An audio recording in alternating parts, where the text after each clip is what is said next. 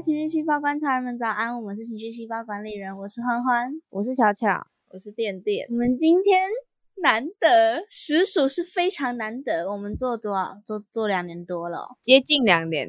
嗯，第五篇投稿出现喽，我们好老，我们好老又好弱，但没关系。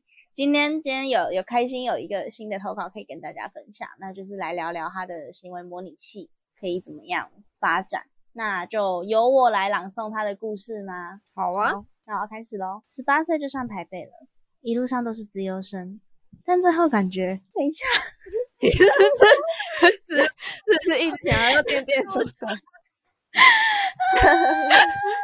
刚在开，我要跟观众解释，就是刚开录之前，我们就在看他的故事，然后就想说我们要要怎么说这个故事，然后我就说十八岁就上台北。可是十八岁好像也没有很早，为什么要用救？大家都是大学啊。对啊，因为我们我们三个，一个是高雄人，一个台南人，一个基隆人，然后我们在台中念书，所以我们也是十八岁就上台中喽，就离开家乡哦。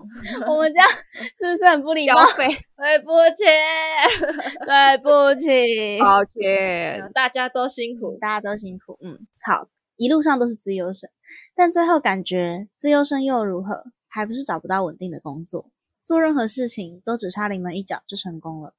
感觉我很像除了读书跟音乐之外什么都不会了。最近也下定决心回台中找一份没那么讨厌的工作混口饭吃。对自己很失望，觉得自己是一个在台北失败的人，也不知道有没有办法完成创作音乐的梦想，出一张完整故事的 EP 或是专辑，然后可以上正式的舞台演出。就如同当初音乐拯救了我，如今。我也想靠我的创作把这份情感传递下去。关于伴侣的部分，跟交往四年的女朋友分手后，就一直无法稳定下来。要不是交往了，就莫名的害怕，也会怀疑自己真的真的很喜欢他吗？又或者感觉是对的人，最后都变成好姐妹，总觉得好孤单。我是不是不敢敞开心胸爱了？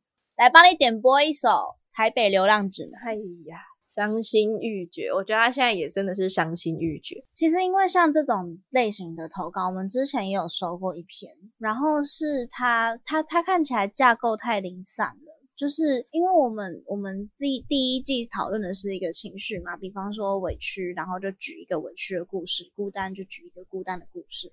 那第二季我们发现情绪是多元化的，没有办法这样说哦，某个事件里面我只有委屈，或某个事件里面我只有孤单。所以我们开始做行为模拟器，就是希望说是在某一个事件的行为里去探讨这个行为背后的情绪。可是。像这样子的投稿，我们真的很开心能收到投稿。但是像刚刚观众听起来，它的架构是会相对零碎的，我们会有一点难切入，因为没有一个行为或事件让我们去理解背后的情绪。虽然说我们我们一直都很努力要同理大家，这是我们创建频道最主要的目的。可是资讯量不够完整的时候，我们其实会有一点不知所措。但是我们刚刚我们收到投稿后，录音之前都会在就是私底下开会的时候先聊过，说哦，我觉得这个故事我自己感受到的情绪是怎么样，那他的行为可能是因为什么什么什么。那像这一篇故事，我们刚刚讨论出来的结论是，会不会症结点在于一路上都是自由神这件事情？会不会就是因为一路上都是自由身，在别人眼里是一个很成功的人？对对对，一路是平步青云的，但是却没有办法像大家社会期望，或是如自己所愿的如愿以偿的获得一个所谓稳定的工作。因为他在投稿的内容里面还有说到，说做任何事情都只差临门一脚就成功了。那这个临门一脚。我们不晓得到底是什么，是是那个你们一脚是真的就是差一点点，还是因为一些意外、一些不得不、一些没有办法、无无能为力的事件，才导致事情没有成功。但是至少他自己最后得出来的结论是，除了读书跟音乐之外，什么都不会了。那就很像是有时候有钱人不是也会说我穷的只剩下钱吗？对，好羡慕，我也想，我也。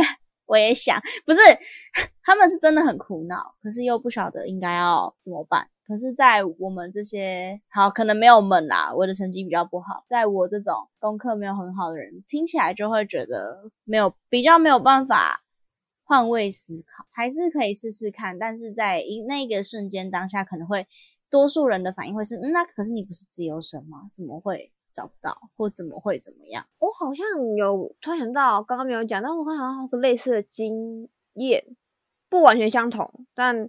相较于他的，他是这种人生成功变失败，我的比较小是，我国中的时候英文超好，然后真的假的？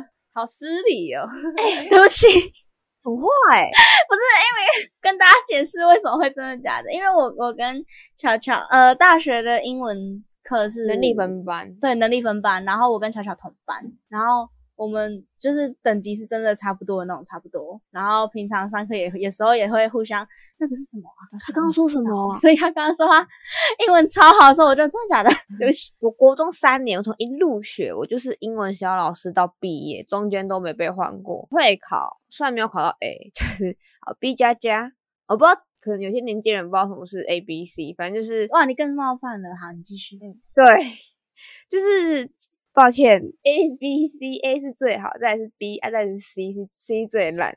那会分 A 加加 A 加 A，B 加加 B 加 B，然后就 C 了。C 没有分任何什么加加减减，对。然后我那时候是考 B 加加，好，虽然说没有到很好，但也是个不错的成绩这样子。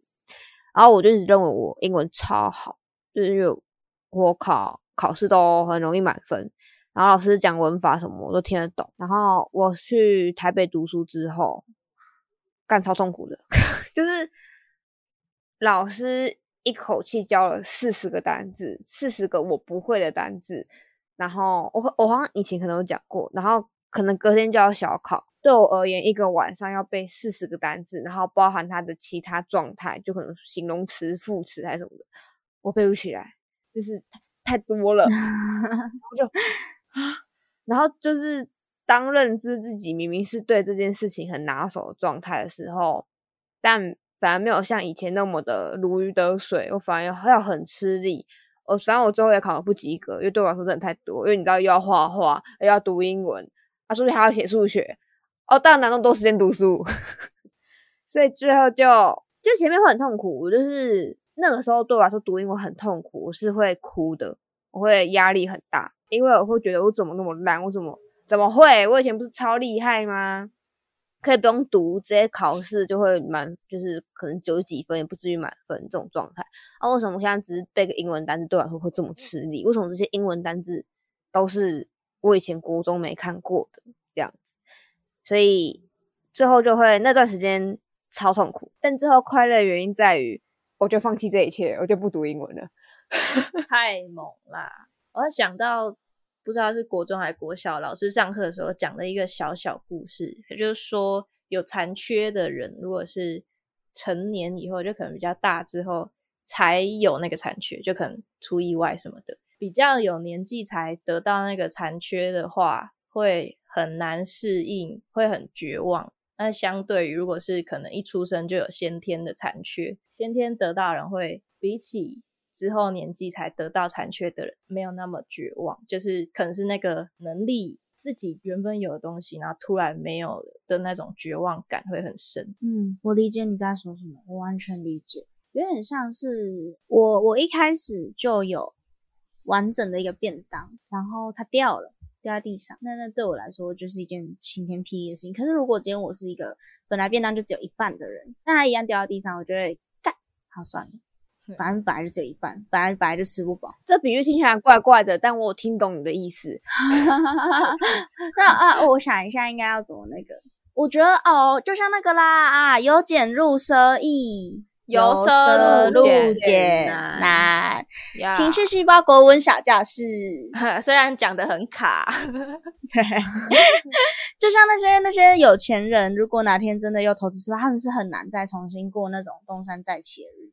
因为他们已经完整了一段时间，然后突然残缺了，所以对于自优生来说，摔跤是一件，不管是面子挂不住呢，还是对自己能力的怀疑程度，都是相对让人没有办法接受的。因为我像我自己跟我弟弟比好了，我是那种我是蠢材，就是我所有事情都是努力来的，我不是那种有天赋的小孩。所以我我其实很笨，就是我在念数学的时候会需要比别人多很多的时间，然后备课的东西相对擅长，也是因为那个就是背起来而已。对，所以我自己在成长的过程中一直都是普通普通普通，没有到功课超好的那种时刻。然后到高职，我高职念设计嘛，那设计就是因为我就喜欢画画啊，虽然喜欢画画的人不一定适合念设计。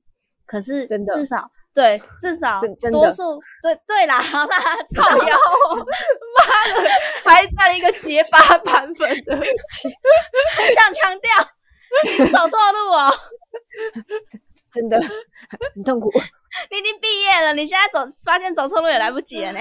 啊，好笑。但就是你刚到设计系的时候，刚到设计课，刚到设计系的时候，你身边一定全部都是会画画的人。班上四十个人，可能有二十个人当过学艺股长。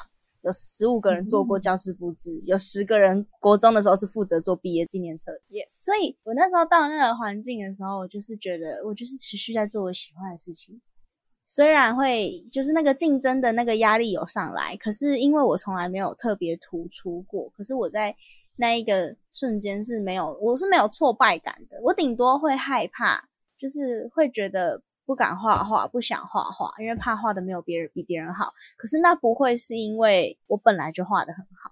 可是像我弟呀，他的情况就不一样，他就是一直以来都是，就算考试的前一天，还是玩游戏玩到三点，还是可以挤进班上前前四名、前六名的那一种。可是他现在念了高职，然后他班上他是班十一，科十二，他是班排十一，科上几个班？科上两个班，然后他是第十二名，你说排名。哦，对，那是不是就表示前几名都在他们班？是，等于科上的前十二名只有一个是隔壁班的，剩下十一个都在他们班，所以他压力超大。然后他就觉得他怎么突然上高职之后就什么事情都做不好了？怎么大家都这么强？怎么大家都跟怪物一样？他现在就算是考试的前一个月都在读书，还是考不赢那些考试前打游戏打到三点的人，就像是他国中那样。嗯，就是他国中也不能理解怎么会有人没有办法超过他，他都在玩呢。可是现在他就是怎么样都超过不了那些都在玩的人。嗯，然后他就是他的挫败感就比我大很多，肯定大超对对。可是我那时候就没办法理解他，就是他跟我说他压力很大，怎么样怎么样的时候，我心里就都会有一种，可是这不是正常的吗？你以前不也是这样过日子的吗？我就我就会很难很难同理他。一直到我男朋友跟我说，因为他我男朋友是那个台北大学的，就是成绩也是很好，一路上成绩都很不错的那种小孩。然后他跟我说，这个情况基本上成绩不错的孩子都会遇到。我才哦，你现在是在说我笨对吧？啊，找到，成绩不好不是笨啊，好吧？你现在是在说我成绩不好对吧？但是，但是我到他这样子跟我讲，他跟我说，因为我们的我们的竞争对手只会越来越强，跟动漫人物一样。好，对不起，你说一级一阶爬往上爬那种，七五海上面就更强。是，而且考题会越来越难，就像原本考题只有读书、读书、读书，然后到现在考题有了出社会这个考题，然后出社会呢又是一个比较侧重于其他部分，而不是只有纸本上的答复。的大型考题，所以就很容易导致这种状况发生，就是会有一种怎么会都没有办法达成自己以前做得到的事情。这个让我想到之前在高中要考大学的时候，就会有很多人陷入抉择，就说到底要选校还是选系啊？然后假设我成绩够上私立的，然后却够不到公立的，那就是你你究竟要当？大池中的小鱼还是小池中的大鱼？然后我那时候就有点不是很能理解，说为什么要当小池中的大鱼？就是在我的理解里面，就是你可以去更好的环境，就算你能力比周遭的其他人还要低，但是你在那个环境可以学比较多。我那时候是这样想，但是我后来就是想到一个事情，就是为什么要选当小池里的大鱼？我觉得那个理由就是那个情况应该会是，我觉得环境自己之于环境的那个感觉真的蛮重要的。就是那种如果你是一个环境里面的 top，然后你得到很多成就感，那个成就感是可以，我觉得是可以很帮助自己的。就是那种胜利者理论，就是你一直胜利，你现在胜利，然后到下一局战局的时候，你你会很有自信，你还会觉得还会再一次胜利，就是你的那个成就感跟自信心是很坚固的在那边的，会很帮助你的表现的感觉。很懂哎、好会讲这是我最近话，这是我最近打游戏的心得。好悲哦，我只要就在打游戏讲那，么感，他讲那么感人，然后你跟我讲打游戏，讲大吃小鱼，你跟我讲游戏，我就讲大海，跟我讲漱口杯，你跟我讲塞子游戏大师，你继续，你继续。嗯，继续分享。啊，反正最近在玩 DOTA 类型的游戏，反正是要守塔保护点就对了。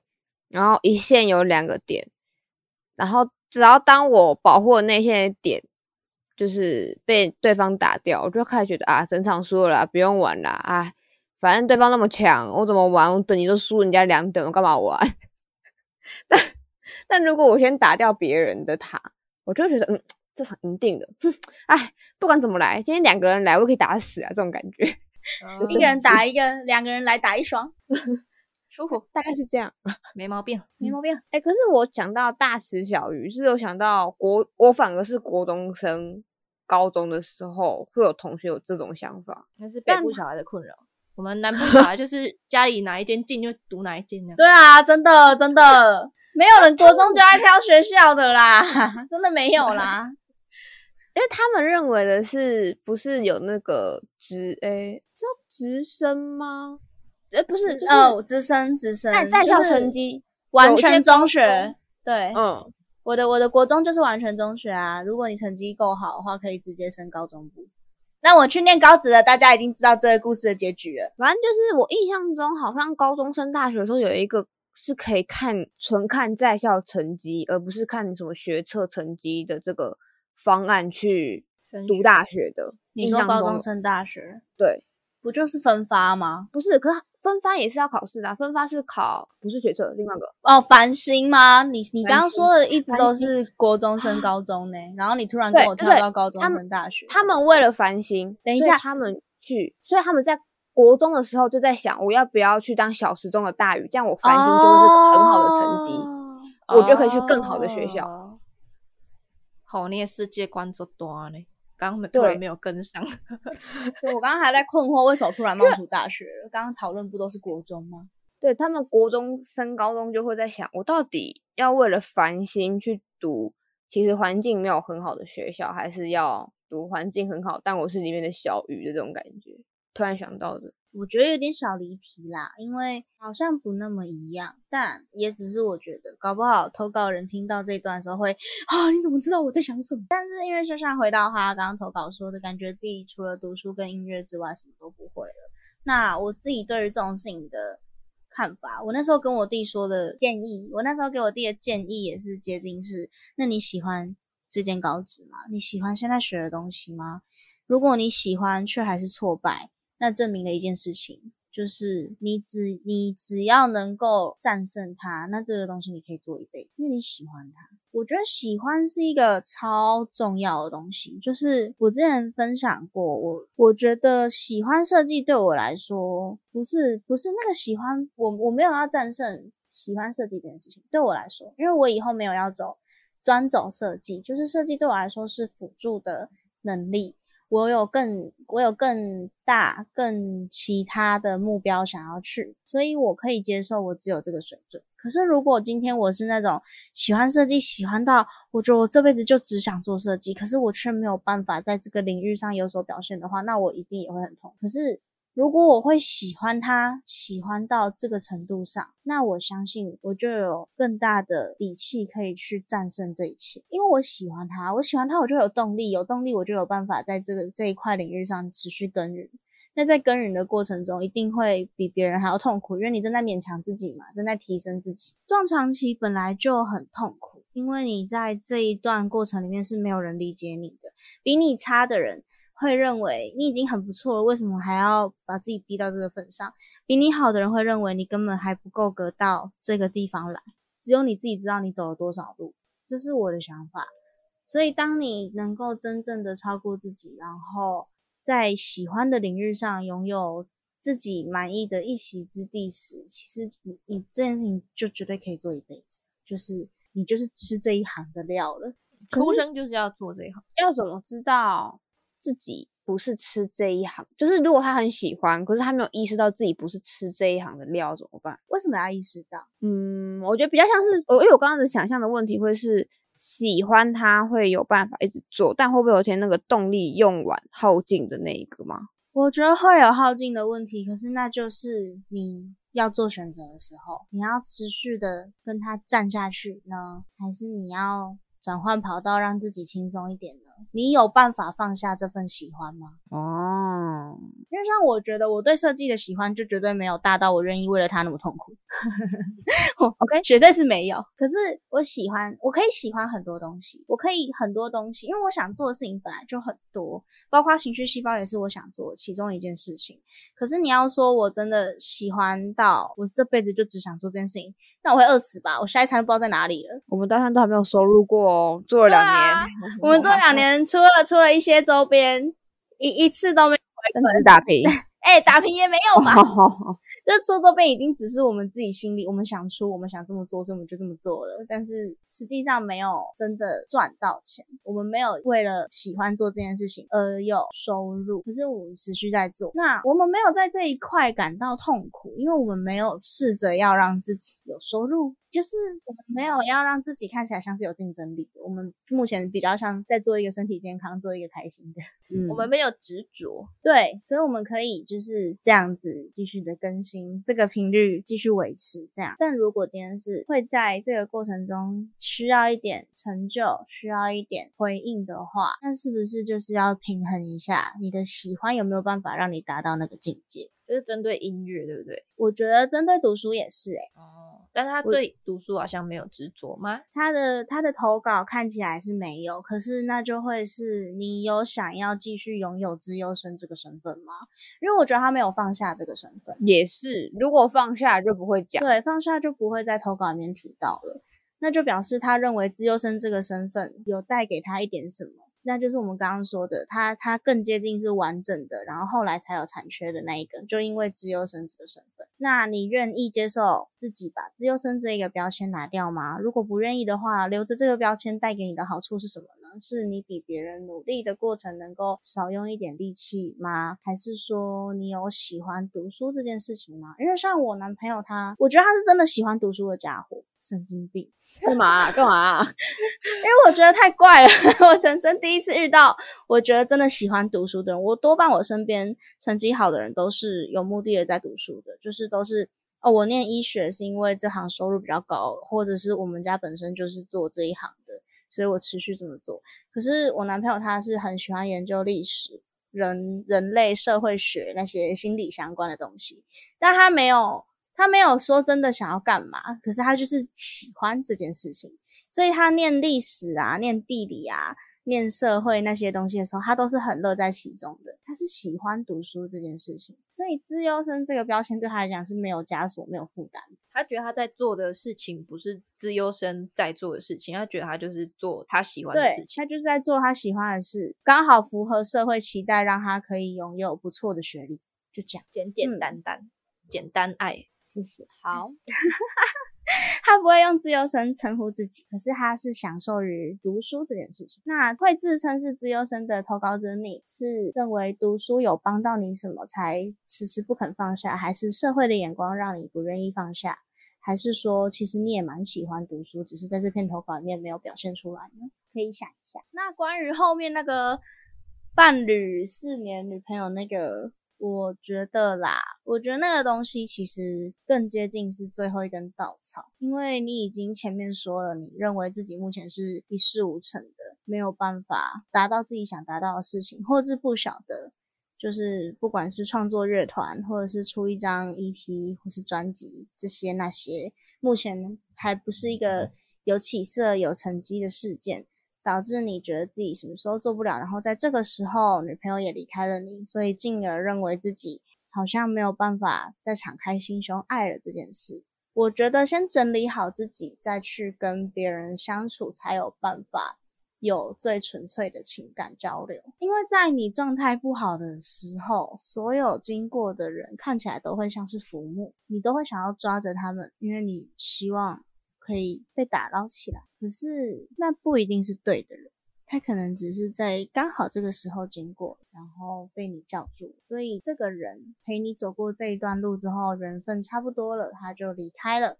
那也不代表他是不对的，他可能就适合在这个时间里面这样出现，然后再这样子跟你离别。可是当你状态一直不完整的时候，你遇到的每一个人，你都会是这个状态，你就没有办法真正的留下谁，因为你一直都是想要完整自己。借由别人的打捞或者是协助来厘清自己，可是顺序不应该是这样的，应该是先厘清自己的需求，知道自己想要和什么样的人天长地久，再来经历寻找伴侣的这个旅程，这是我认为的啦。你要好好爱自己。因为有人爱着你，没有错。这是欢欢很喜欢的电影《消失的情人节》里面的一句话。对，它就是一部后来有一些性别争议的电影。我是认同那些争议的，我先说，可是不影响我喜欢这一部作品的心，因为我觉得角色是角色。对，有空再跟大家分享这部作品，可以在研究对象的单元跟大家聊聊。